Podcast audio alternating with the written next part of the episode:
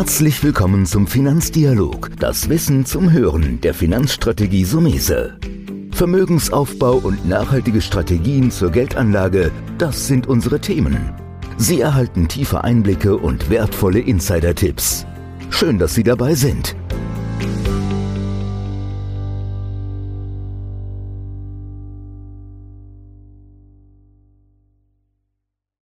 In der heutigen Folge wir es mal wieder etwas allgemeiner angehen, weil ich glaube, fundiertes, großes fachliches Wissen ist unheimlich wichtig, um erfolgreich die Geldanlage zu gestalten. Deswegen heißt unser Podcast heute die richtige Geldanlage finden. Ich habe mir eingeladen Dr. Markus Elsasser, der mit mir zusammen auf einen großen Erfahrungsschatz zurückgreifen kann. Und mit ihm beleuchten wir mal das Thema Finanzen. Erstmal herzlichen Dank, Herr Dr. Elsasser, dass Sie sich die Zeit nehmen. Sehr gerne doch, Herr Sumese in Vorbereitung auf das Gespräch habe ich mir natürlich Ihre Vita nochmal angesehen. Und Sie sind ja auch selbst im Investmentbereich als Berater und Investor tätig. Bevor wir noch tiefer einsteigen, vielleicht so eine Frage erstmal, warum ist die richtige Geldanlage gerade in der heutigen Zeit so wichtig, die richtige zu finden? Nun, es geht ja darum, dass wir unser kurzes Leben möglichst sinnvoll nutzen. Und ich bin der festen Überzeugung, dass jeder Mensch mit irgendeinem guten Talent zur Welt kommt und wenn er das Glück hat, das früher oder später zu finden und das beruflich zu verwirklichen, dann geht es, abgesehen von der Arbeitsbefriedigung und dem guten Tun, ja doch auch um, den, um das materielle Fortkommen. Und es reicht eben nicht einfach aus, nur jeden Monat ordentlich etwas zu verdienen und von der Hand in den Mund zu leben, weil man ja auch nicht weiß, wie lange man sagen wir, in dieser glücklichen Lage ist. Und das andere ist, man braucht natürlich auch eine Motivation, warum man ein Leben lang weiter nach vorne kommen will, warum man sich befördern lassen soll überhaupt, warum man um eine Gehaltserhöhung kämpft oder als Unternehmer mehr verdient, wenn man nicht weiß, mit Geld umzugehen. Das heißt, der Aufbau neben der Arbeit einer weiteren Einkommenssäule, nämlich einem Vermögensblock, ist praktisch eine dringend notwendige Absicherung für die Zukunft, wenn nicht für eins selber, dann doch zumindest für vielleicht Schwächere in der Familie oder in nachfolgenden Generationen. Sie haben das gut zusammengefasst. Die Frage der Motivation des Sparens, wenn man so will, muss ja eine, eine Triebfeder sein. Jetzt ist natürlich das Umfeld immer ein bisschen entscheidend. Das verändert sich natürlich aber über die Jahrzehnte. Aber wie würden Sie sagen, sollten Anleger in der heutigen Zeit, und wir leben ja weiter wohl in der Nullzinswelt, wie sollte der heute sein Vermögen, sein Depot strukturieren? Ja, die Nullzinswelt ist an sich ein Segen, weil endlich die Sparer aufwachen und aus dem Unsinns Wolkenkuckucksheim-Paradies hinausgestoßen werden. Denn wenn Sie im Laufe des Lebens mit Ihren Ersparnissen zu etwas kommen wollen, gibt es nur ein Wort und das heißt investieren. Wer nicht bereit ist zu investieren, kommt zu nichts. Das war ja auch schon immer so, als es auf dem Sparbuch zwei oder drei Prozent pro Jahr gab. Das hat ja noch nicht mal die Inflation ausgeglichen. Also das heißt, ein jeder Sparer muss individuell schauen, zu welchen Sachwerten er dann neigt. Der eine vielleicht mehr zu Immobilien, um die er sich dann auch kümmert und Arbeit hat und das macht ihm Spaß oder er kann das zeitlich sich erlauben. Und im anderen Extrem vielleicht derjenige, der wenig Zeit hat, weil er beruflich eingespannt ist. Für den sind natürlich Aktien, Aktienfonds fantastisch, weil sie räumlich unabhängig sind. Egal, ob er umzieht, macht das nichts. Er kann sein Depot ja lassen, wo es ist, oder er kann ein Tra Depot transferieren. Und vor allem, wenn er einmal damit anfängt, kann er es auch im Laufe seines Lebens richtig wachsen lassen. Das heißt, es gibt nur wenig Investitionsfelder, wo man als kleiner Investor bereits so viel Erfahrung sammeln kann und es fortsetzen kann bis an ein sehr großes Vermögen. Denn ob Sie 100 Nestle-Aktien besitzen oder 10.000 Nestle-Aktien, die Überlegung für oder gegen die Nestle, das, ich nenne Nestle nur als ein Beispiel, sind ein und die gleiche. Ist ein und der gleiche geistige Übungsvorgang. Und das ist, was mir an dem Aktiensparen und Aktienfondssparen so gefällt. Mhm. Ja, jetzt haben Sie im Prinzip das Wichtigste genannt, das Thema des Sachwertes.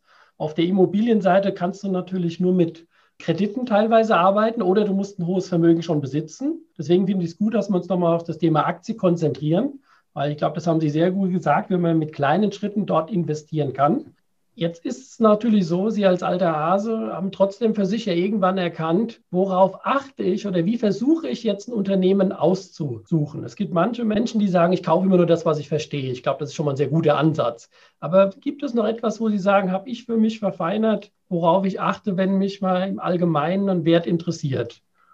Wie gehen ja. Sie daran? Ja, das ist sehr, ein sehr guter Punkt, Herr Somese. Es ist ganz einfach zu beantworten. Je älter ich werde, ich bin jetzt 65, aber empfinde mich als an der Börse noch wie ein Anfänger, weil das Gute ist ja, wenn man, deshalb behaupte ich ja auch, dass an sich für viele, die im Leben lang nicht in Sachwerte investiert haben, nicht in Aktien haben und sind jetzt wegen mir genauso alt wie ich, das ist überhaupt nicht zu spät.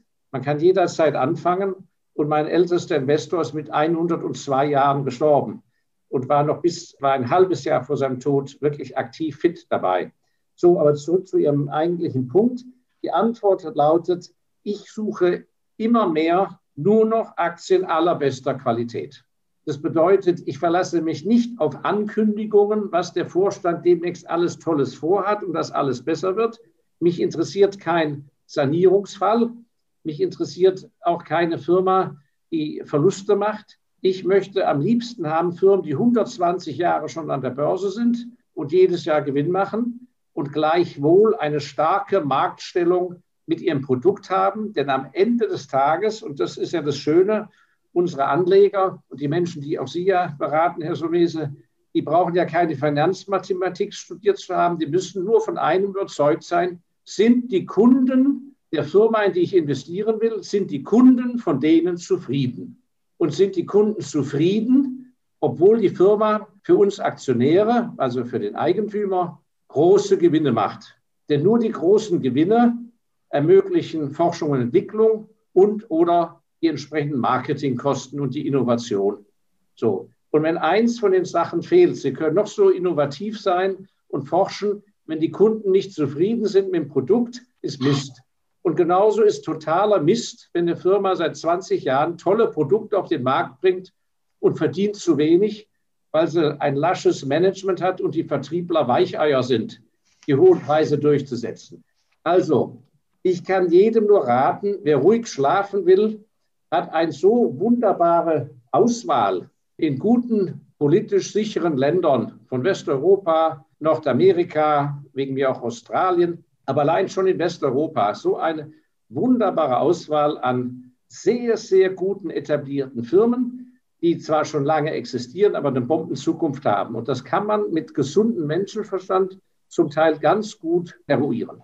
Ja, ich finde das ja eine sehr schöne Aussage, weil Sie es nochmal umgedreht haben, zu sagen, bin ich selbst als Konsument oder ganz allgemein, sind die Kunden des Unternehmens zufrieden? dass man das auch als Gradmesser ranzieht. Ich habe auch so das Gefühl, die Branche neigt manchmal dazu und vielleicht auch ein bisschen die Medienlandschaft, es immer zu überhöhen und sehr komplex darzustellen und es zu Hochwissenschaft zu erklären, das Investieren.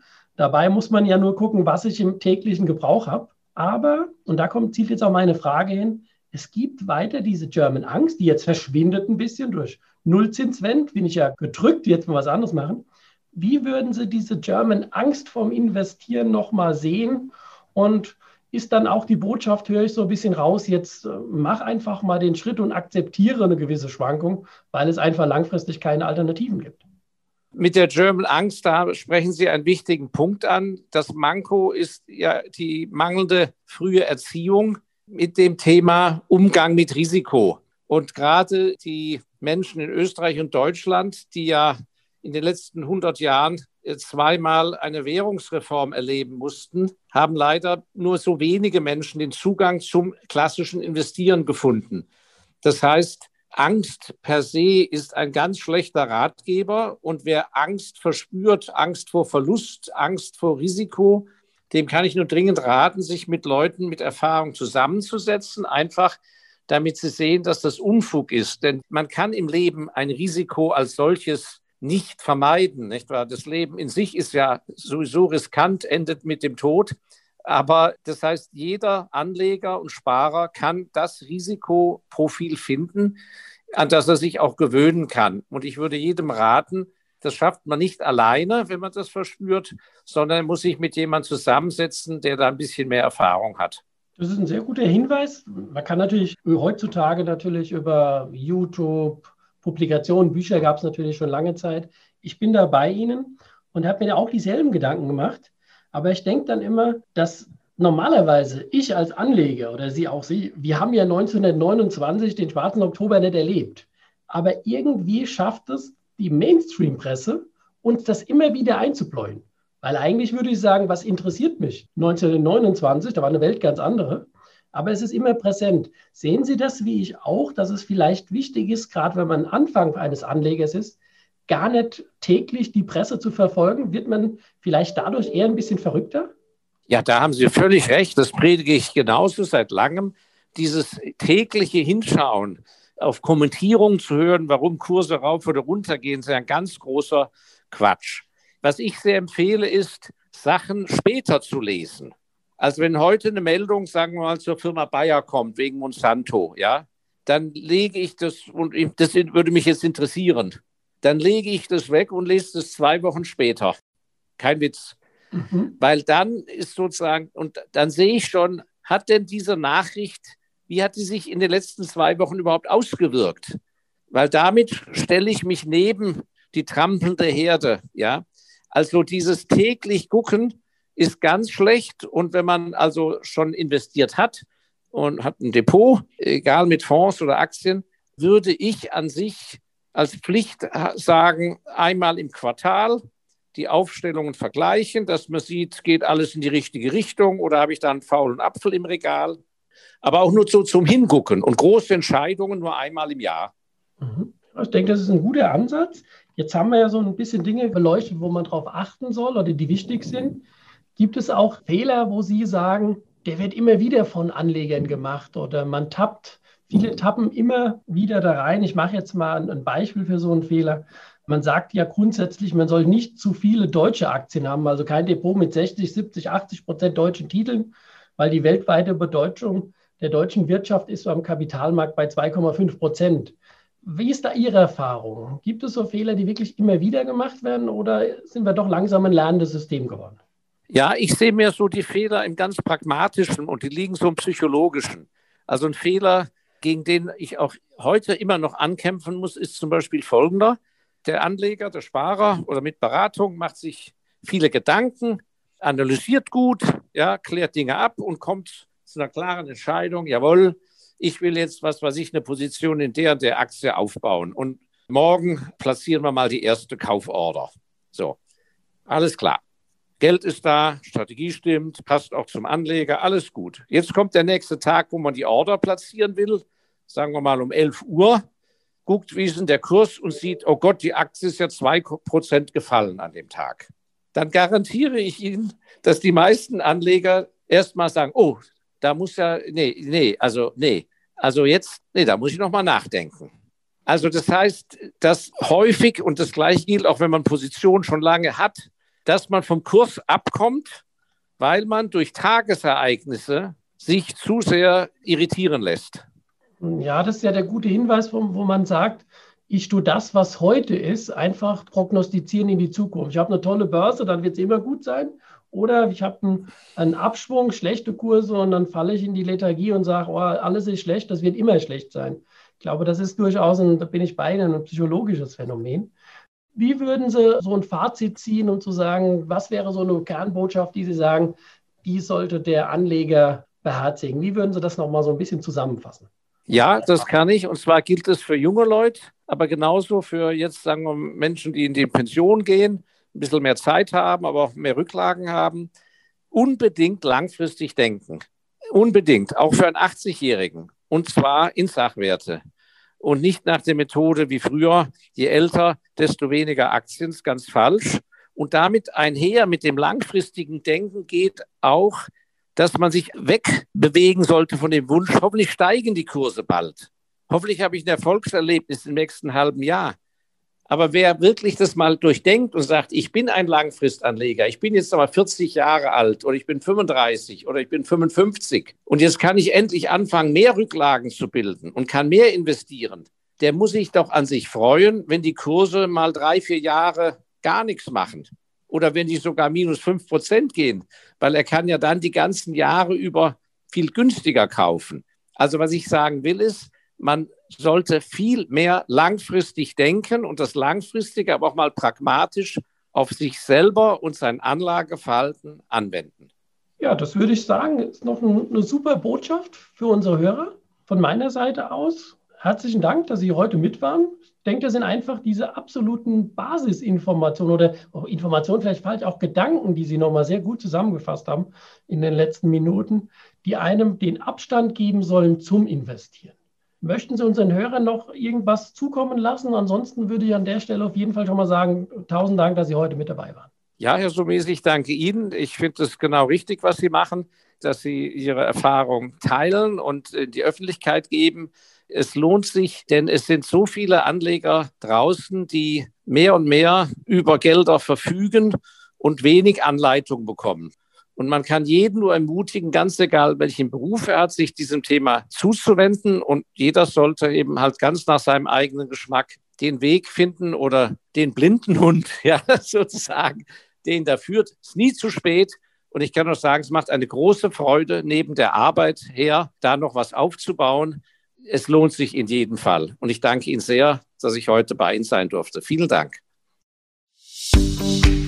Das war der Finanzdialog, das Wissen zum Hören der Finanzstrategie Sumese.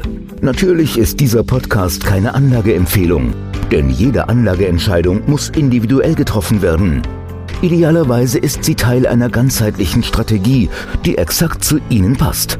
Dazu müssten wir uns persönlich kennenlernen. Besuchen Sie uns auf sumese.de